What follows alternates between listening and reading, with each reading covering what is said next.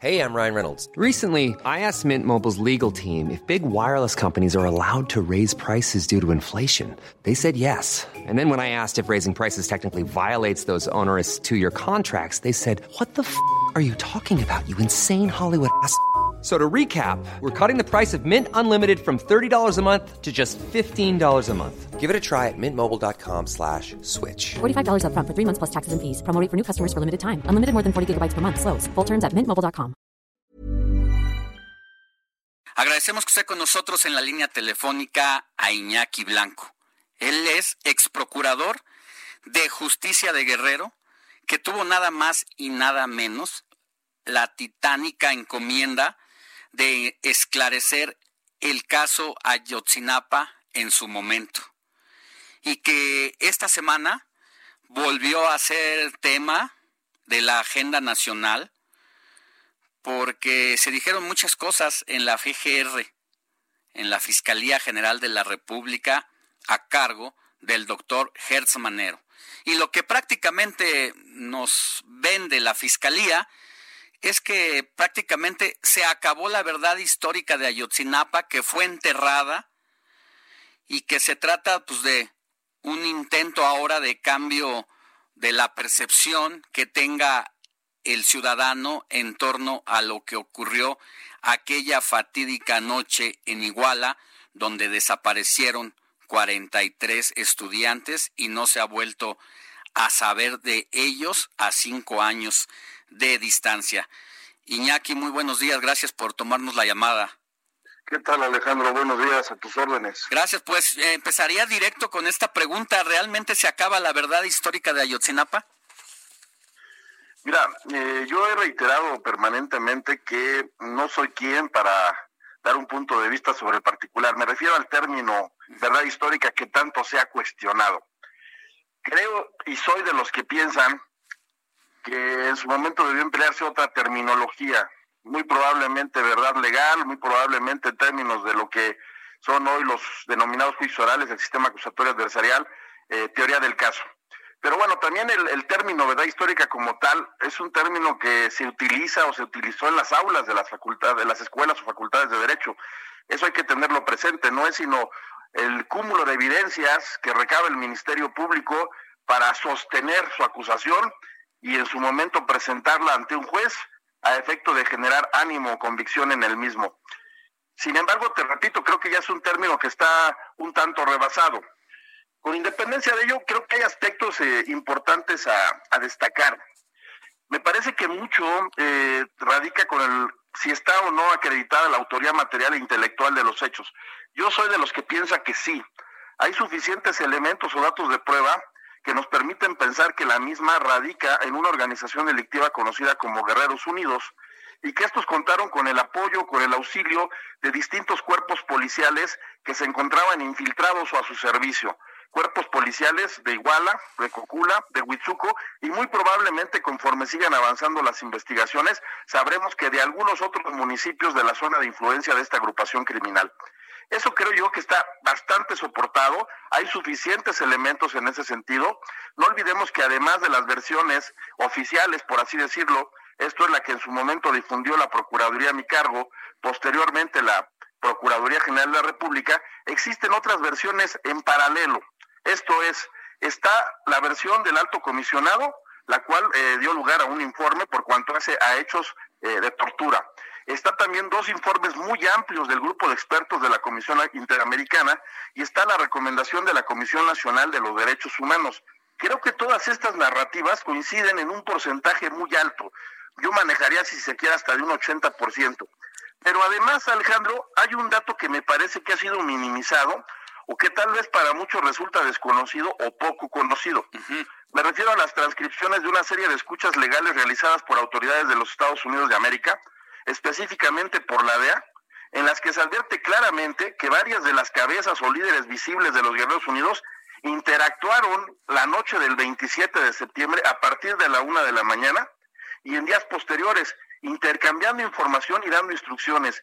Y también estas escuchas guardan estricta correspondencia con mucho de lo que, repito, es la versión oficial y con aquellas que se generaron por parte de la Comisión Interamericana, del Alto Comisionado de Naciones Unidas y por la Comisión Nacional de los Derechos Humanos. Iñaki, entonces por lo que nos cuenta eh, y aunque no vamos a eh, que usted no está de acuerdo en este título que se le dio a la investigación y los resultados de la de la misma al llamarle verdad histórica más allá de que de que usted no no esté de acuerdo pero que se sostiene como la narrativa oficial del régimen pasado eh, usted dice que esa investigación se sostiene en 80% de eh, pues los procesos, la, los datos que se fueron arrojando. ¿Cuáles serían los cabos sueltos que quedan en torno a ello? Mira, lo que a la fecha estimo está pendiente y es lo que más dudas ha generado, es lo relativo a la ruta de desaparición y el destino de los estudiantes. Destaca también lo concerniente al involucramiento en ello de servidores públicos de distintos ámbitos o fueros, municipal, estatal y federal, de lo cual hay suficiente información en la recomendación que emitió la Comisión Nacional de los Derechos Humanos a finales de 2018. Pero también está pendiente lo relativo a posibles omisiones o fallas en la investigación, respecto de lo cual es de resaltar lo relativo a ciertos abusos de autoridad y lo más grave aún, actos de tortura. ¿Por qué? Porque todo esto vició, enturbió la investigación son aspectos que dieron lugar a que algunos jueces se fueran, siempre he dicho yo, por la salida fácil y dijeran que la mayor parte del material probatorio que fue sometido a su, a su consideración estaba afectado de nulidad. Cuando lo cierto es que hay criterios jurisprudenciales emitidos recientemente por tribunales colegiados en el sentido de que cuando se encuentra uno ante una situación de esta naturaleza, habrá de determinarse con el resto del cúmulo probatorio. Y si ese cúmulo probatorio no te da para, sentar, para dictar una sentencia condenatoria, en consecuencia hay que reponer el procedimiento, pero no poner a personas que se sabe tienen vínculos con la delincuencia organizada en la calle con las consecuencias que esto tiene. Ahora, lo que usted dice eh, de estos criterios, eh, sería interesante eh, compararlos, hacer un ejercicio de comparar estos criterios con los con lo que dice el grupo de especialistas que vino de Argentina a colaborar en las investigaciones, porque hasta donde yo me quedo y tengo entendido es que sí dan el aval de alguna manera en el mayor porcentaje de las pruebas eh, para crear eh, pues el juicio final de esa verdad histórica. Sí, te repito, muchas de estas eh, versiones que han surgido en paralelo, que están sustentadas porque son investigaciones, eh, coinciden con las, con las versiones oficiales. Por cuanto hace al grupo de expertos argentinos, aquí me permitiría hacer una, una observación, una puntualización. Ellos son peritos, ellos eh, se han pronunciado por cuanto hace a distintos aspectos y han venido dando seguimiento puntual al caso desde que el mismo estuvo en manos de la Procuraduría del Estado de Guerrero. Desde ese entonces, a solicitud de las víctimas directas e indirectas, eh, se acreditó, así lo se instruyó de, su oportunidad por parte de tu servidor, que ellos actuaran como coadyuvantes del Ministerio Público y a la fecha siguen siendo eh, parte de todo esto, incluso, bueno, pues, eh, forman parte, ¿por qué no decirlo?, de la Comisión para la Verdad y el Acceso a la Justicia en el caso que encabeza el subsecretario Alejandro Encinas. Usted como autoridad en su momento y como primera persona que, que se involucró incluso creo que antes que la PGR, si no tengo mal el dato por allí, eh, ¿cuántas personas le tocó consignar y de esas personas que consignó, cuántos eh, siguen en prisión? Mira, hoy hay aspectos que están debidamente probados. Eh, la primera noticia por cuanto hace a lo que estaba ocurriendo en Iguala, sí la recibe la delegación de la Procuraduría General de la República. Okay. Esto a partir de una llamada del C4 ellos reciben un primer reporte. Desconozco bien a bien qué fue lo que hizo la PGR en ese sentido. Nosotros, por el contrario, recibimos la primera eh, llamada a las 11 de la noche. Se nos hace saber que en el Hospital General se encuentran personas heridas por arma de fuego y a partir de ahí hubo una serie de, actuaciones a cargo del Ministerio Público del Fuero Común. Yo lo que hice fue eh, llegar a Iguala, yo en aquel entonces me encontraba en tránsito en principio de la ciudad de Chilpancingo a la Ciudad de México, pero en cuanto se me hace saber que en los hechos están involucrados normalistas, eh, decido regresar de inmediato a la a, Guerrero, a la ciudad de, de, Iguala, no sin antes instruir a mi personal, vicefiscales, a mi secretario particular, a efecto de que se impongan de los hechos y de que una vez que tengan conocimiento a grandes rasgos de lo que está ocurriendo, lleven el personal ministerial, policial y pericial que estimen necesario a la ciudad de Iguala, porque en Iguala lo que había era una fiscalía regional que tenía muchísimas carencias y no había el personal para atender un asunto de esta magnitud. Una vez que ellos se constituyen ahí, me empiezan a reportar qué es lo, lo que está ocurriendo en mi tránsito hacia esa localidad. Y en cuanto llego me hacen saber que hay estudiantes dispersos en la, en la ciudad que fueron agredidos por elementos de la policía municipal. En consecuencia doy la instrucción de que se haga un operativo de búsqueda y como consecuencia de ello rescatamos y resguardamos a 68 estudiantes. Este es un dato importante porque de pronto se ha soslayado o ha quedado en el olvido rescatamos, repito, a 68 estudiantes. De ellos, algunos deciden colaborar con el Ministerio Público, nos, nos corroboran que fueron agredidos por elementos de la municipal y en consecuencia tomamos la decisión de concentrar al mayor número posible de elementos de la municipal. Fueron poco menos de 300 sujetos. De estas personas, algunos de ellos nosotros pudimos eh, identificarlos directamente como agresores. Esto es, en el momento en que les tomamos su declaración, hubo una confesión calificada divisible lo que los abogados decimos que se ubicaron en modo, tiempo y lugar. Ellos no aceptan haber agredido como tal a los estudiantes, pero sí dicen que participaron entre ellas de disuasión y contención.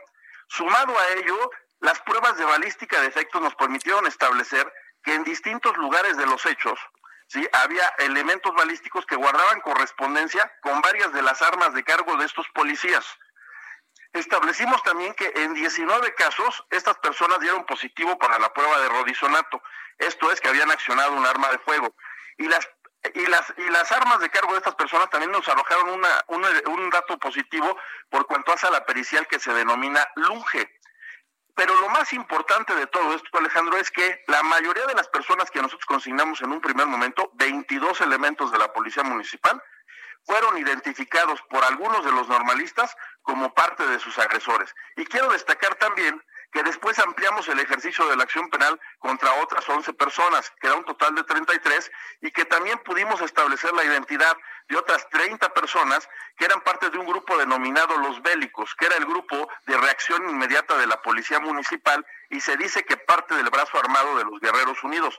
Todos estos datos, al igual que la detención de cuatro sujetos integrantes de los Guerreros Unidos que detuvimos en días posteriores, fueron proporcionados a la PGR.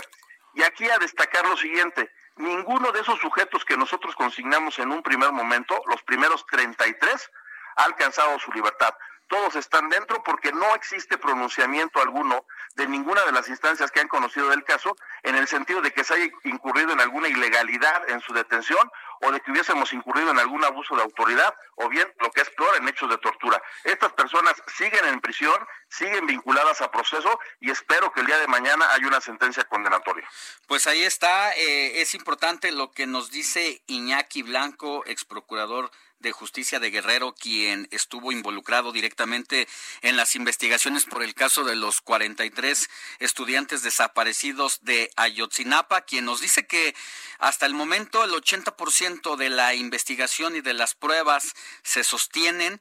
Reconoce que en el caso de la PGR de su momento existieron algunos vicios de tortura, pero que eso no echa abajo todo lo que se documentó y en su caso, eh, en su experiencia y en su caso personal, de todas las personas que fueron consignadas y mandadas a prisión, pues todavía hay 33, lo que echa abajo esto de que esa versión eh, o mal llamada versión histórica fue sepultada, a lo mejor es sepultada en el título, pero siguen las eh, pruebas vigentes que coincide con investigaciones paralelas de la CNDH, del grupo de expertos eh, argentinos que son peritos y que vinieron a levantar las pruebas. Entonces, pues ahí está, ahí está esto que usted no está defendiendo al régimen pasado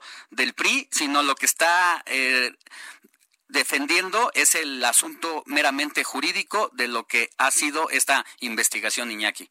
Mira, no, no tengo por qué defenderlos. Yo no tengo ninguna afiliación partidista. Reitero que hay errores que viciaron, que contaminaron la investigación.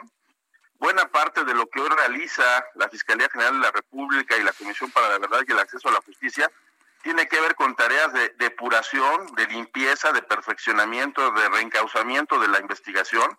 Repito, hay que reconocer que hubo errores, pero hay errores también ahí graves, y si estos errores graves tienen que ver con abusos de autoridad, con detenciones o retenciones ilegales, con un aparente desvío en la investigación por lo que hace, por lo que hace a la ruta de desaparición y el destino de los muchachos, y lo más grave aún, haber obtenido información a partir de actos de tortura. Muy bien. Eso no lo podemos soslayar. Muy bien. Lo demás, bueno, son aspectos que a título personal eh, uno expresa que tienen que ver con la autoría material e intelectual del hecho, pero repito, creo que lo más importante es establecer bien a bien cuál fue la ruta de desaparición y el destino de los muchachos, que es en donde se advierten discrepancias. Muy bien. Ese aspecto ya no le tocó a la Fiscalía a mi cargo, lo tuvo que este en su momento investigar la PGR y creo que eso es lo que hoy contrasta y sigue en con, el la- aire. con lo que está haciendo la, la actual administración. Muchas gracias, Iñaki, que tenga buen día.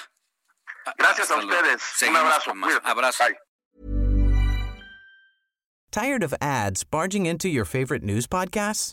Good news. Ad-free listening is available on Amazon Music for all the music plus top podcasts included with your Prime membership. Stay up to date on everything newsworthy by downloading the Amazon Music app for free or go to amazon.com slash news ad free. That's amazon.com slash news ad free to catch up on the latest episodes without the ads.